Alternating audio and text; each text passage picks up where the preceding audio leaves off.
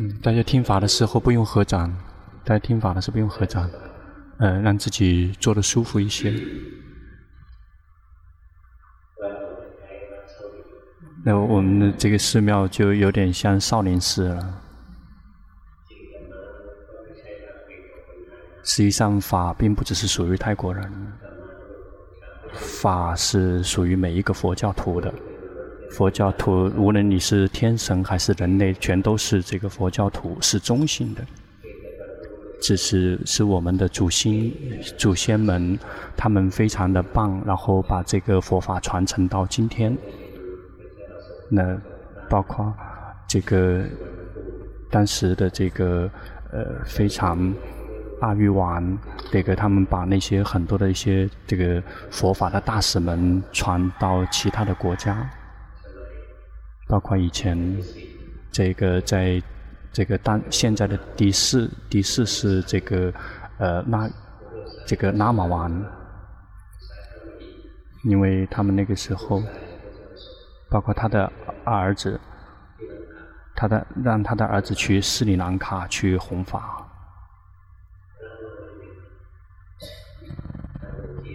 那包括中国这个佛法进去很已经很久了。那已经很久很久了，而且非常曾经非常的鼎盛，而且非常多的宗派，包括唐朝的时候，那个达摩祖师，然后去弘法，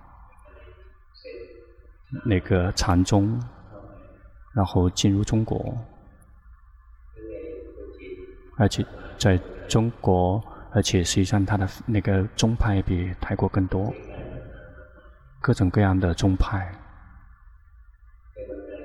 在泰国的今天，看起来是有两个宗派，但事实是一样的，因为法的核心是一样的，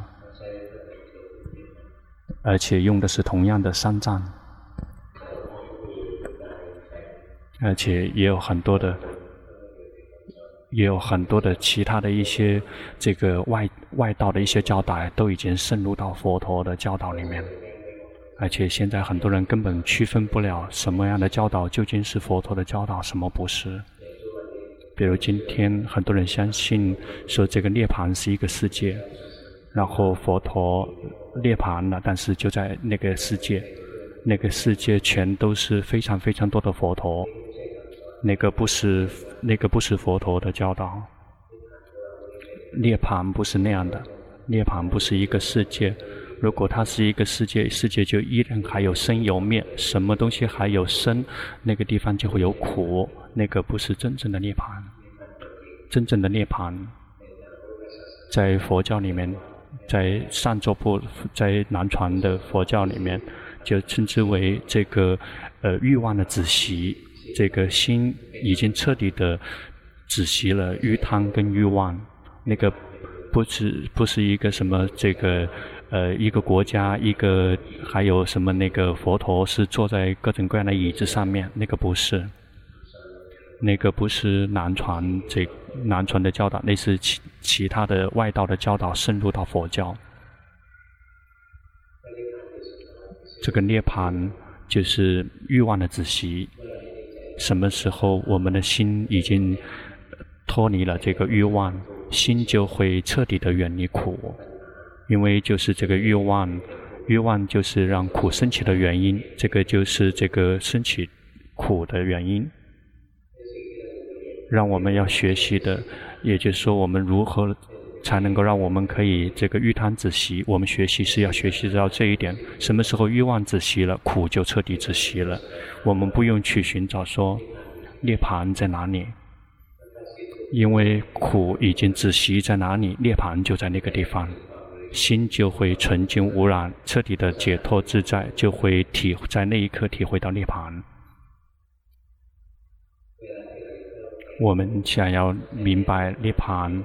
其实也就是心生灭的那么一刹那、一瞬间，涅槃并没有去源自于一点一点的明白。我们修行是每一天逐步的去修行，但是这个去彻底的清除这个欲望，就是清除在心生灭的一刹那。我们因此，我们这个接触涅槃，就是心生灭的那么一刹那，一瞬间接触涅槃，不是慢慢的去接触，是而是一瞬间接触到涅槃。我们要想能够接触到涅，在一瞬间接触到涅槃，那也就是我们要在那么一瞬间彻底的止息欲贪。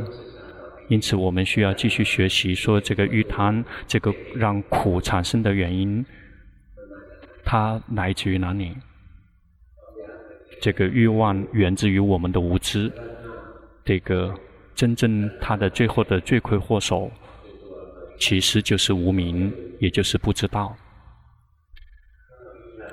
因为无明的存在，所以欲望就会存在。一旦如果清除无明，这个欲望就再也不会升起，这个欲望再也不会升起，不用去消灭欲望。为什么？因为欲望升起的原因，它一定会灭，因为它升起一定会灭，但是它会再一次又升起。因此，如果我们能够彻底的清除背后的罪魁祸首，就是欲望再也不会升起。因此说，这个断这个集因，断这个苦因，只是临时性的断。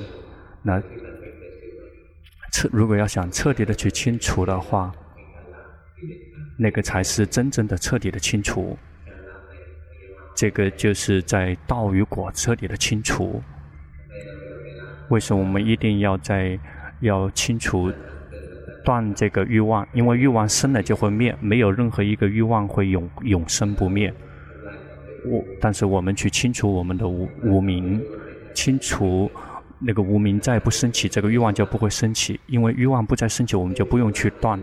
我们因此我们没有再也没有任务要做了，工作要做了，因为这个我们生命的这个敌人再也不会升起，没有任何的负担继续要去战斗。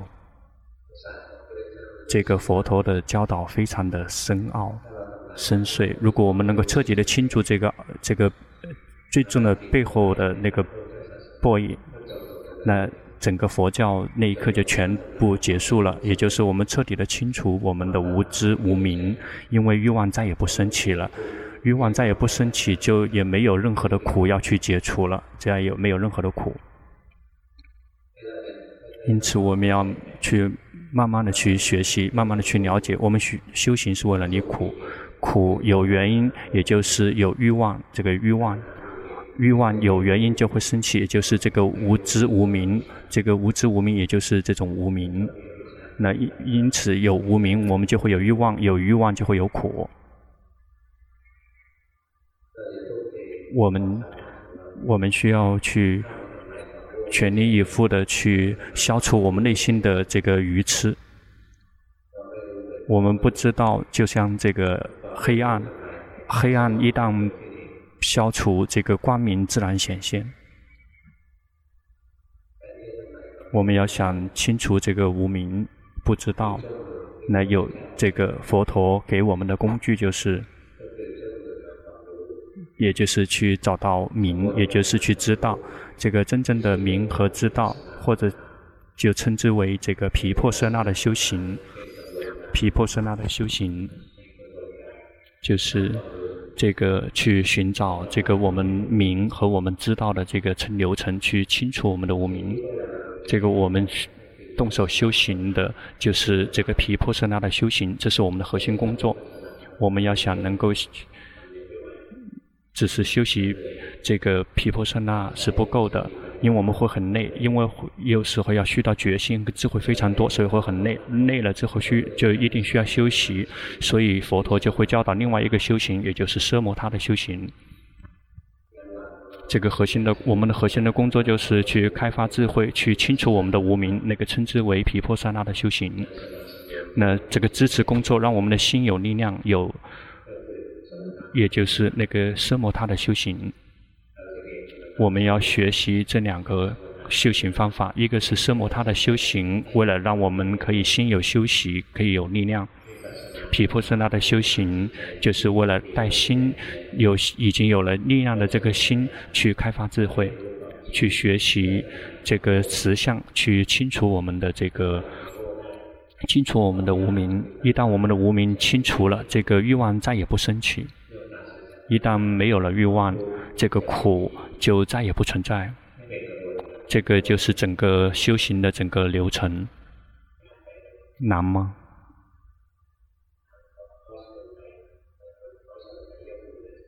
嗯，让泰国的人举手。泰国的这个禅修班，请举手。你们你们能明白吗？这个龙婆说的是泰文，你们明白吗？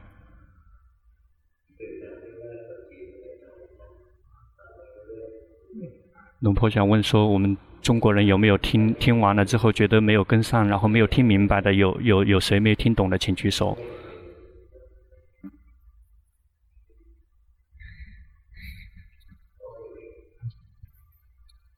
龙婆在找我，你们能听得懂吗？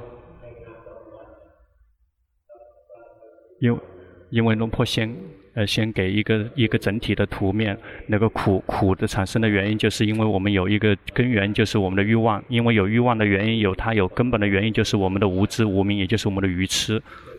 这个我们要用到这个清除无明的这个工具，就是称之为毗婆舍那的修行，也就是开发智慧。这个毗婆舍那的修行，只是一味的做做修，那个是不不合适的。一定要需要有修习，那个工具叫做奢摩他的修行。这个是一段一段的，一个阶段一个阶段的，所以我们需要学学习奢摩他的修行和毗婆舍那的修行。如果我们只是学只是学一样的话，我们就学习毗婆舍那的修行。但是如果没有奢摩他的修行，只是修毗婆舍那，我们就会很很累，因为它会用到很多的这个力量。大家能够呃听，能够听得懂吗？呃，就是给大家一个整体的一个修行的一个全貌。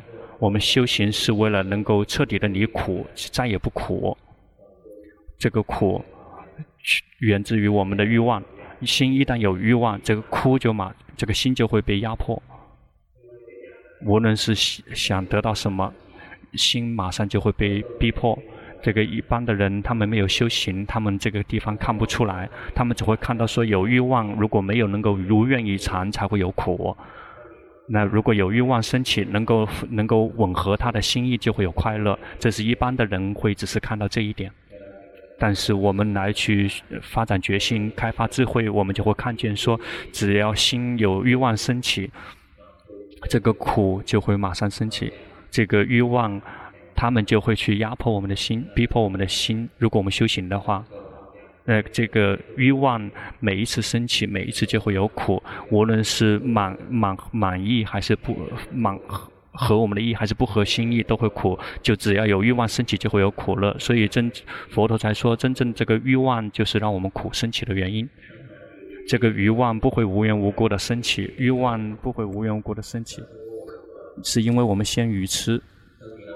我们有一定要先有无明，因此，如果我们能够清除我们的无明，这个欲望就不会升起。一旦欲望不再升起，就不会有苦。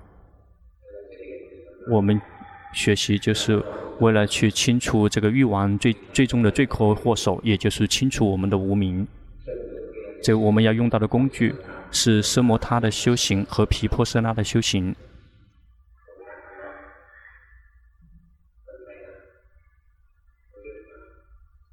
嗯，泰国人，你们能明白吗？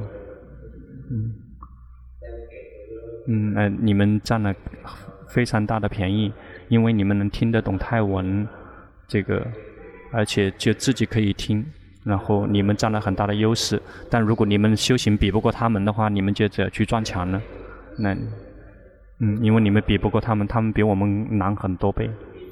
然后要坐飞机，要坐很远的飞机来听的话，一定需要有人翻译。那个翻的对不对还不知道。嗯，嗯，那可能是对的，因为看到那个那个以前的这个结果，就是这个嗯效果不错，应该也许翻的还不错。这个奢摩他的修行和毗婆舍那的修行，那这两个工，这两个修行，这个就是属于心方面的工作，而不是身体方面的工作。这个属于心方面的。第一个是训练，是为了让心有快乐、有宁静，让心有力量。这个称之为奢摩他的修行。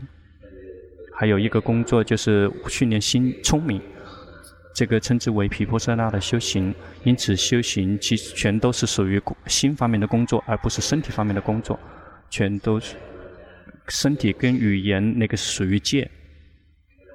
但是，精进心方面的工作有两个部分：一个训练心有力量，那个是属于禅定，那个属于奢摩他；那个训练让心聪明，那个称之为毗婆舍那的修行。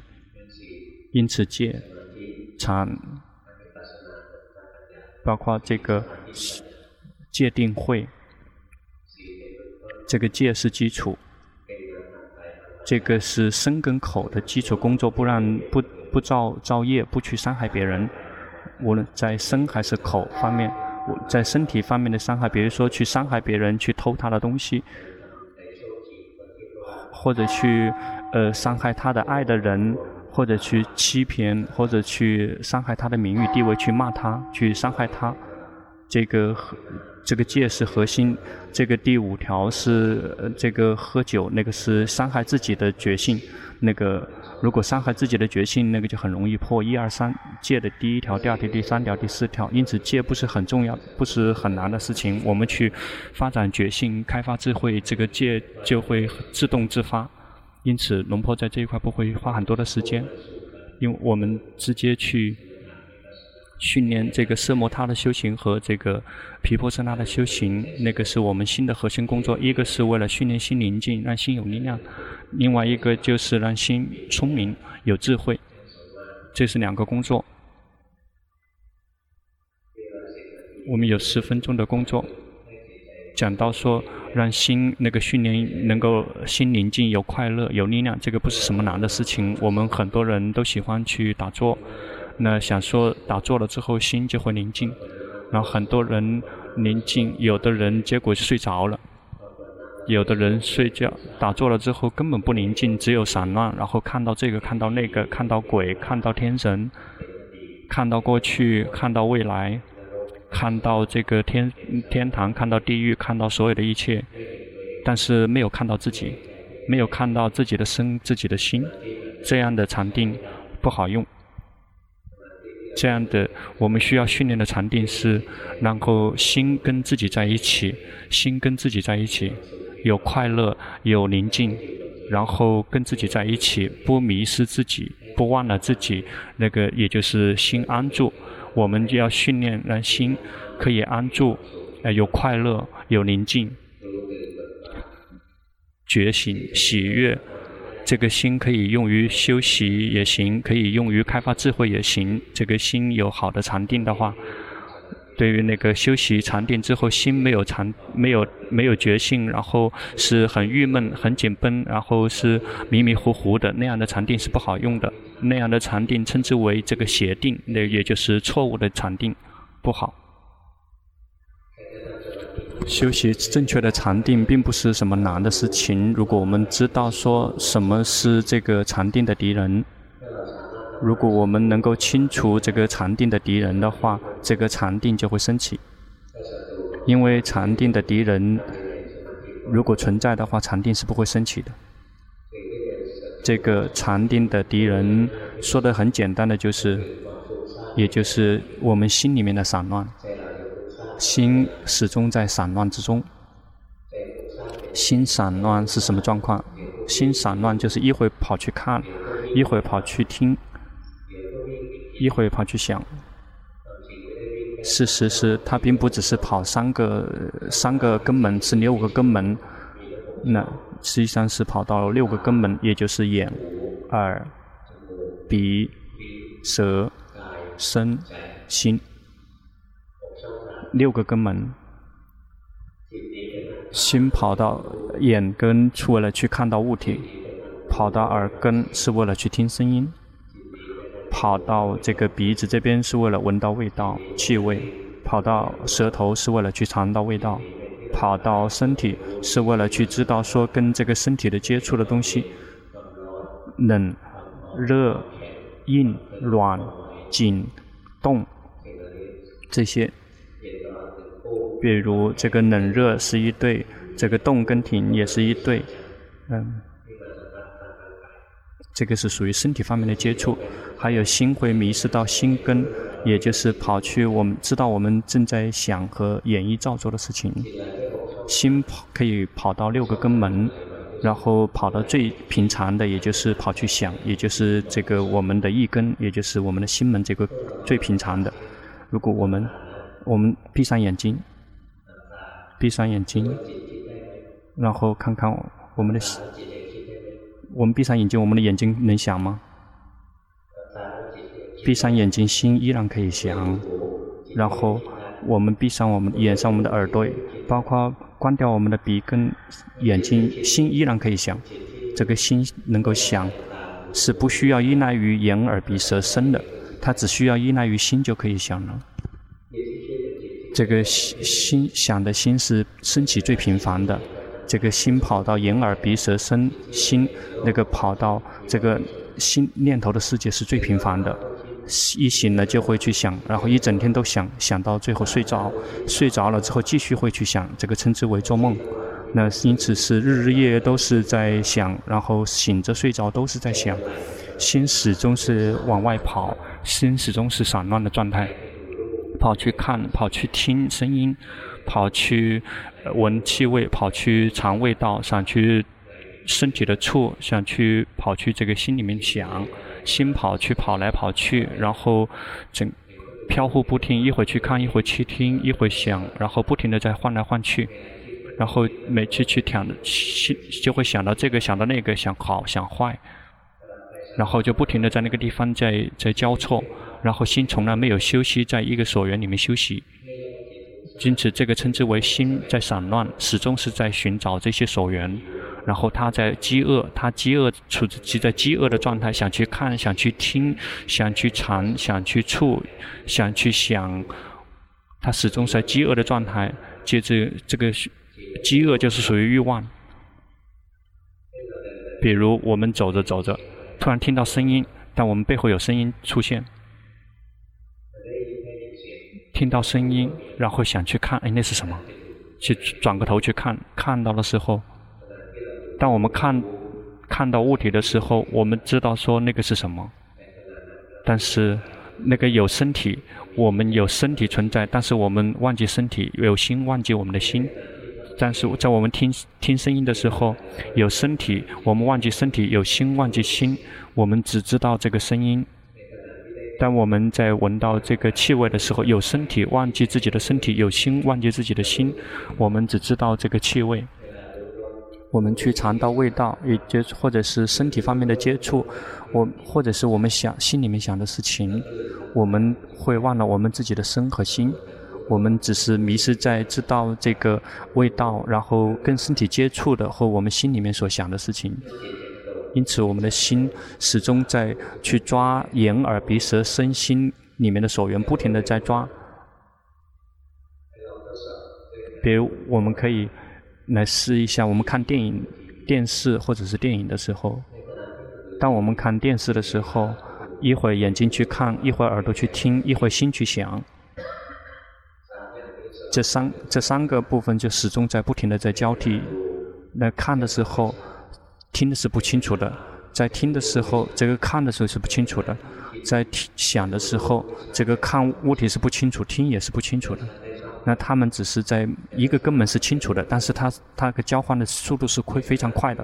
在看的时候，看到物体的时候就没有听到声音；在听到声音的时候就没有看到物体；在想的时候既没有看也没有听。这个。这个心的自然特性就是每一个一刹那只是工作一个方面，但是他们的速度非常快。但是我们从来没有看到，没有没有看见。